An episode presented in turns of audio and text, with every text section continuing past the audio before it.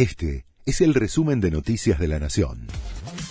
La Nación presenta los títulos de la tarde del martes 28 de noviembre de 2023. Javier Milei se reunió con el consejero de seguridad de Joe Biden en la Casa Blanca. Además de Jake Sullivan, participó de la reunión Juan González, principal asesor de la Administración Demócrata para América Latina.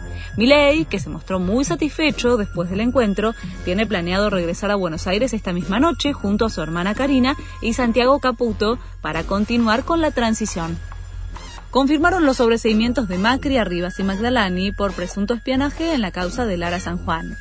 La Cámara Federal de Casación Penal dejó firmes los sobreseimientos del expresidente y de los exdirectores de la Agencia de Inteligencia que fueron dictados el año pasado por la Cámara Federal.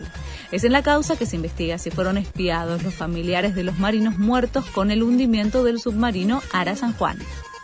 El gobierno autorizó el uso de patentes de papel ante la imposibilidad de fabricar las chapas. Lo comunicó la Casa de la Moneda en una circular oficial. Se autoriza el uso de equivalentes en papel ante las dificultades para regularizar la provisión de los pedidos realizados por las oficinas registrales. Hay cuatro argentinas en el nuevo grupo de rehenes intercambiados por Hamas. En medio de la tregua, Israel y el grupo terrorista efectuaron el quinto intercambio de rehenes y prisioneros. Diez mujeres, incluidas Ofelia Feller, Clara Marman, Gabriela Leinberg y su hija adolescente Mía, salieron de Gaza después de 53 días de cautiverio. Los mediadores trabajan para prolongar la tregua más allá de estas 48 horas suplementarias.